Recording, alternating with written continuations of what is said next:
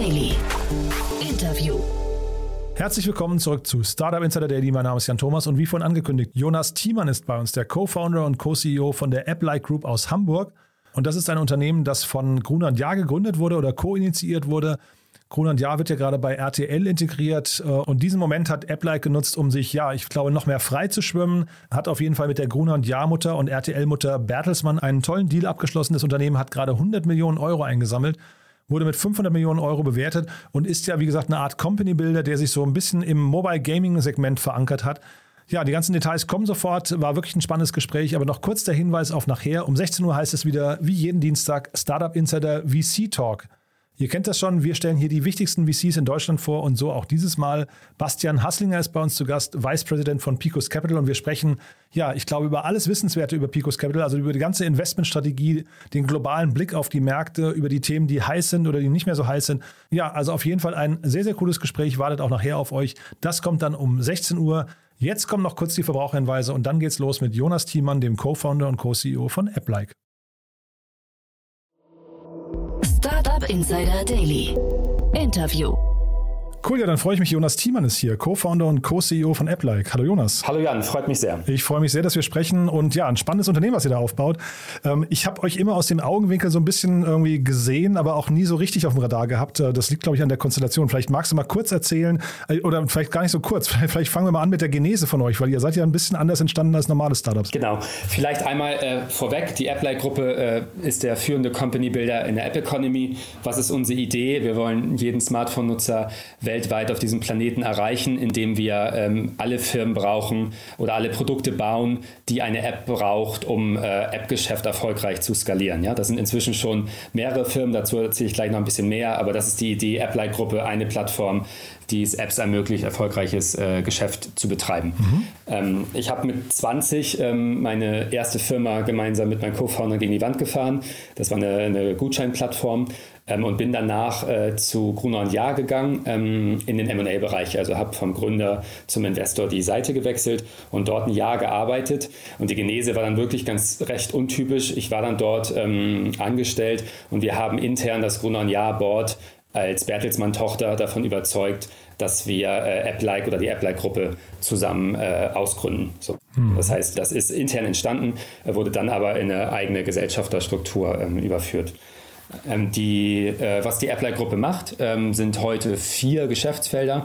Ähm, wir haben einen äh, Mobile Apps, äh, Mobile Game Entwickler und Publisher äh, Sunday im Bereich Hyper Casual Games. Das sind so Spiele, die man nach fünf bis sieben Sekunden versteht. Äh, spielen ungefähr 60 bis 70 Prozent der Smartphone-Nutzer mindestens einmal die Woche.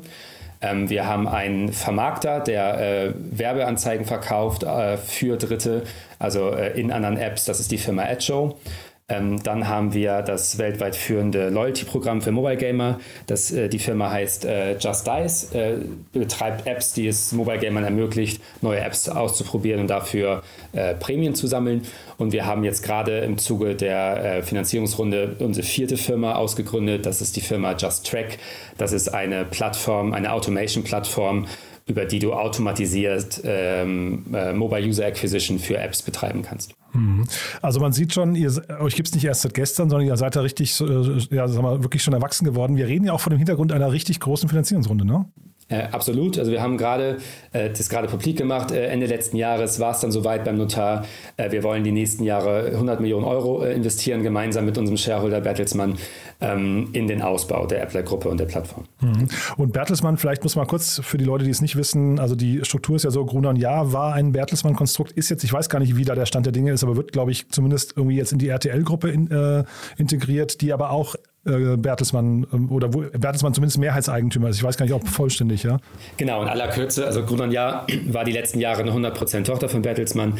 Die, äh, die, wurde verkauft an RTL. An RTL ist Bertelsmann auch zu, ich glaube, knapp 75% beteiligt. Äh, das andere Viertel ähm, ist an der Börse. Ähm, dort äh, wird jetzt ähm, ein, die nennen das nationaler Medienchampion gebaut, mit dem Fokus auf den deutschen Markt, Medienprodukte für den deutschen deutschen Markt bauen. Da haben wir jetzt als Apply-Gruppe nicht so richtig reingepasst. Wir machen ungefähr 10% des Umsatzes in Deutschland mit unseren Produkten, 90% in anderen Ländern, insbesondere USA, aber auch Asien, Lateinamerika. Und deshalb haben wir ähm, im Zuge dieser Umlegung mit Bertelsmann eine gemeinsame Wachstumsstrategie äh, gemacht und überlegt, äh, wie machen wir denn aus AppLike jetzt wirklich ein äh, richtig, richtig großes Geschäft ähm, und haben uns dann entschieden, direkt gemeinsam mit Bertelsmann weiterzuarbeiten als Hauptgesellschafter. Wobei ich neulich, es irgendwie vor ein paar Tagen kam eine Meldung raus, dass ähm, RTL, ich glaube, über drei Millionen Subscriber hat für seine Paid-Streaming-Kanäle. Äh, da war ich schon total überrascht. Und das wäre ja eigentlich eine super Flanke auch für euch, um daraus irgendwie ein gutes App-Business zu bauen, oder? Einerseits ja, wobei das ist ein sehr content-getriebenes Business. Ich verstehe davon ehrlich gesagt im letzten Detail auch nicht ganz so viel. Da müsste, man, müsste man mit den RTL-Kollegen, glaube ich, eher reden. Aha. Aber wir betreiben äh, Mobile Games und Werbeanzeigen in Mobile Apps und Games äh, parallel in über 100 Märkten. Ähm, mhm. Da geht es eher darum, äh, der, die Freude an Mobile Games oder die, ähm, die Effektivität von mobilen Werbeanzeigen weltweit für unsere Partner zu skalieren. Und das ist einfach ein anderer Fokus als wirklich guten Content für deutsche Subscriber äh, bereitzustellen. Mhm. Und dieses Thema Mobile Games, also ist das schon die Klammer, die wichtigste Klammer bei euch? Also aktuell ist es so, dass die AppLight-Gruppe ähm, sowohl was die Reichweiten angeht, die wir vermarkten, als auch die Werbekunden, die bei uns ähm, Reichweite akquirieren, sind größtenteils im Bereich Mobile Games. Das liegt einfach daran, dass das mit Abstand die dynamischste und umsatzstärkste App-Kategorie ist.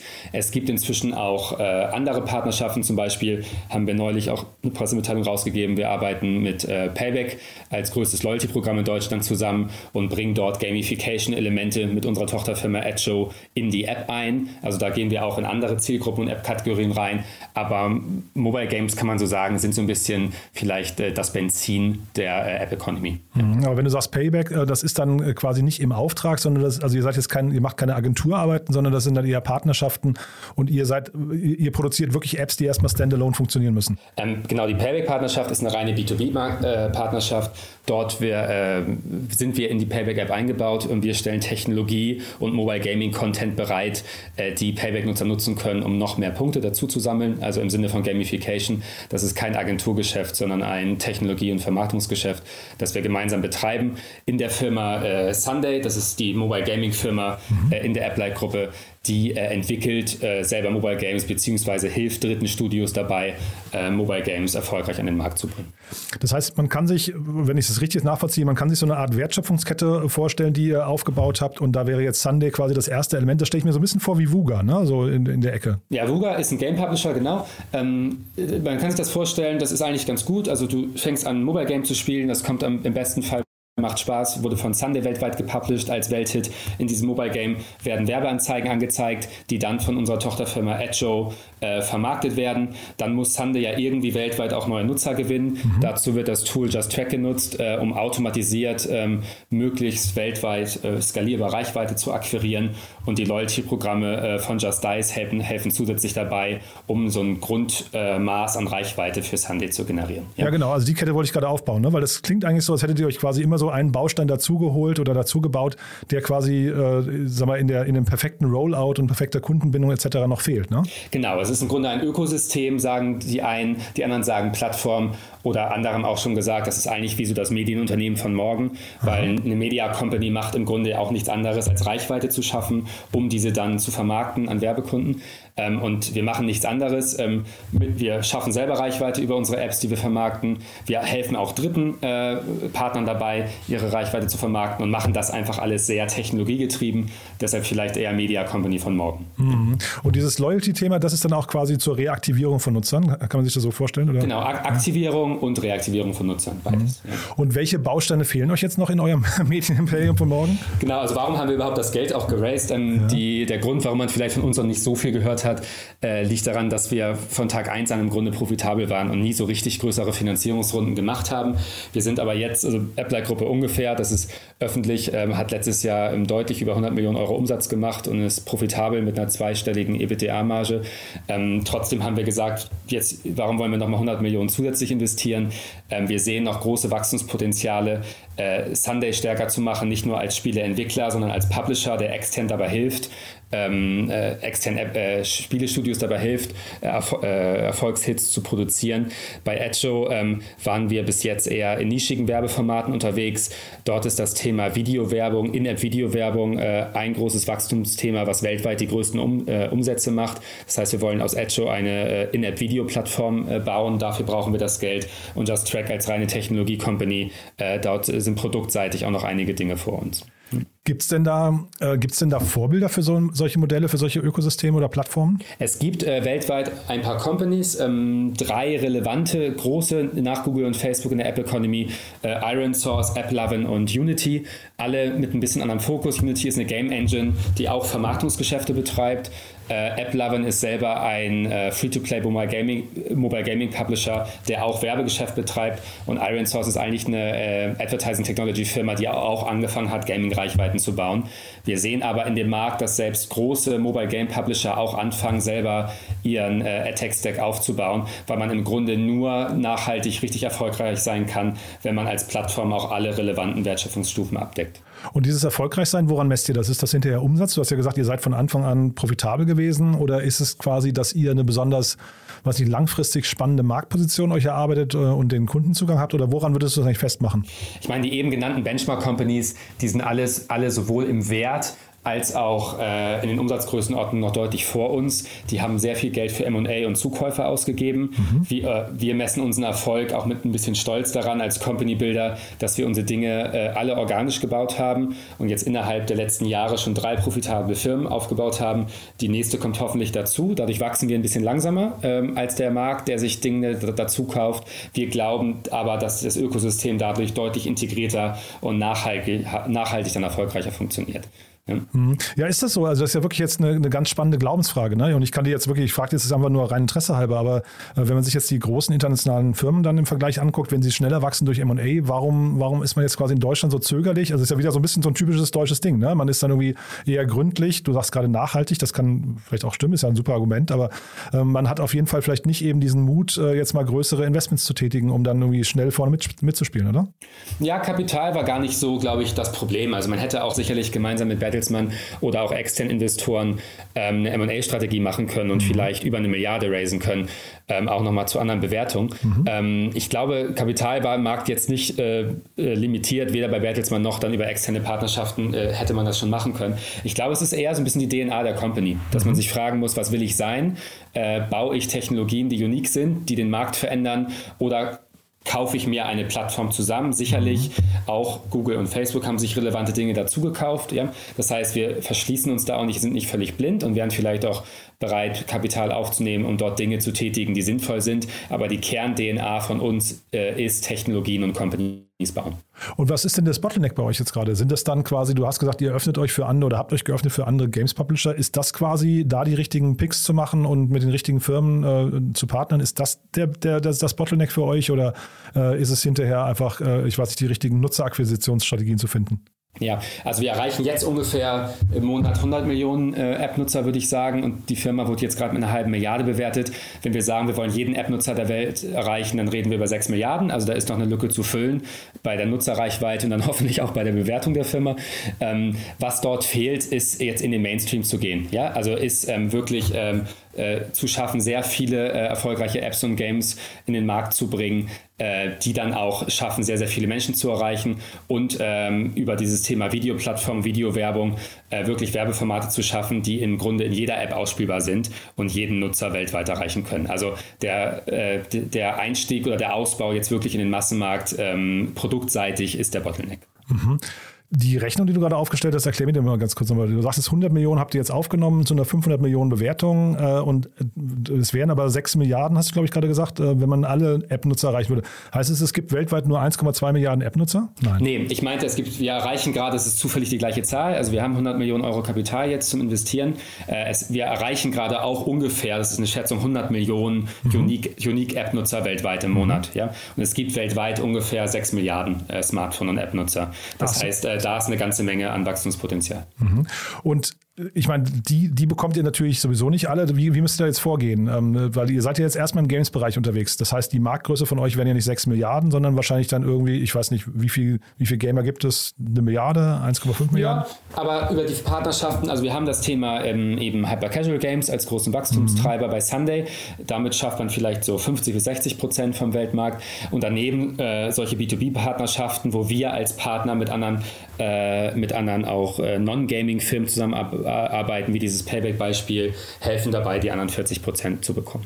Müsste nicht eigentlich so ein Unternehmen, du hast jetzt gesagt, Streaming ist nicht dein, dein Home-Turf, ne? aber müssten nicht so Unternehmen wie Netflix jetzt ziemlich äh, gespannt auf euch gucken? Die wollen ja auch in den, in den Games-Markt rein und machen das momentan sehr stark über den Mobile-Game-Bereich, ne? Genau, also es ist sehr spannend, was Netflix da tut ähm, und äh, auch andere Firmen, also mit Gaming-Content äh, auch neue Zielgruppen zu gewinnen, ist ein Riesenthema. Und auch da würde ich sowohl ähm, innerhalb des Bertelsmann-Konzerns vielleicht, aber auch außerhalb des Bertelsmann-Konzerns mit internationalen Playern Kooperationen nicht ausschließen in Zukunft. Ja, sehr, sehr strategisch beantwortet. ja, ja. Äh, aber kein, ihr seht euch nicht als Übernahmetarget für Netflix. Nein, also unser Ziel ist auch gemeinsam in der Shareholder-Struktur, äh, Bertelsmann ist schon Mehrheitseigner mhm. und Carlo und ich sind, ähm, äh, sind Minority-Shareholder mhm. äh, der Gruppe und das ist ein gemeinsamer Wachstumsplan, organisch die nächsten Jahre ähm, äh, intern. Ähm, was passiert ähm, daraus, ähm, kann man nie so richtig sagen, aber ein externer Exit ist nicht das erste Ziel. Äh, dann vielleicht aber trotzdem mal ganz kurz zu Bertelsmann nochmal, soweit du das erklären möchtest und kannst. Ähm, ja. die, die Struktur von Bertelsmann ist ja von außen nicht ganz, äh, also da gibt es ja sehr viele, sehr viele verschiedene Facetten. Gruner Jahr war eine davon, die wird jetzt in RTL integriert, aber da gibt es noch äh, Avato, ne? zum Beispiel ist ein Riesenbereich Random House, glaube ich, und so weiter. Vielleicht kannst du mal ganz kurz durchführen, was ist denn so die, was sind so die Eckpfeiler von, von Bertelsmann? Gut, auch da ähm, kann ich jetzt, glaube ich, nur so 20 Prozent von dem, was dir jemand aus Gütersloh erklären könnte. Aha. Aber im Kern äh, äh, investiert Bertelsmann im, äh, in, den, ähm, in den Medienbereich, also das ganze Thema um RTL, ähm, das aber auch in anderen Ländern, überall dort, wo man, glaube ich, ähm, Medienangebot, ein kompetitives Medienangebot aufbauen kann. Als nationaler Champion wird das gemacht. Der größte Buchverlag der Welt gehört zu Bertelsmann Penguin Random House.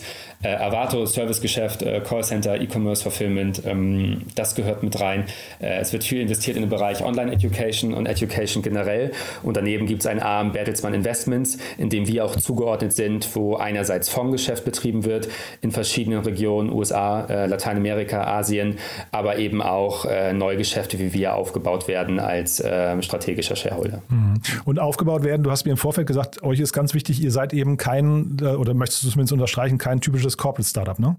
Genau, also so ein Corporate Startup Klischee ist ja, du hast irgendwie einen Accelerator mit Leuten mit Turnschuhen und zufällig hatte eine Abteilung mal Glück und macht ein bisschen Umsatz. Wir haben von vornherein, ähm, wir haben von vornherein die Applied Gruppe so gebaut wie am freien Markt, weil uns immer klar war, wir müssen das relativ stark rauslösen mit einer klaren Shareholder und auch Governance Struktur, damit die Applied Gruppe auch eine Chance hat, nachhaltig zu bestehen. Ja, so ein bisschen ähnlich mhm. vielleicht wie bei den großen, ähm, bei den großen äh, Tech-Firmen mal jemand gesagt hat, die Gründer sollen da auch auch nachhaltig was zu sagen haben.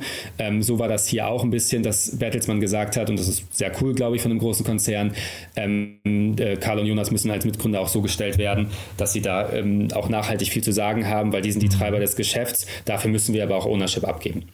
Und dieses Konstrukt, was ihr da jetzt baut, ist das eine Sache, die man in, ihr macht jetzt gerade den Games-Bereich da, den Mobile Games-Bereich, ähm, gibt es da andere Segmente, wo du sagen würdest, da könnte man sowas auch noch bauen? Andere App-Segmente? Ja. Hm.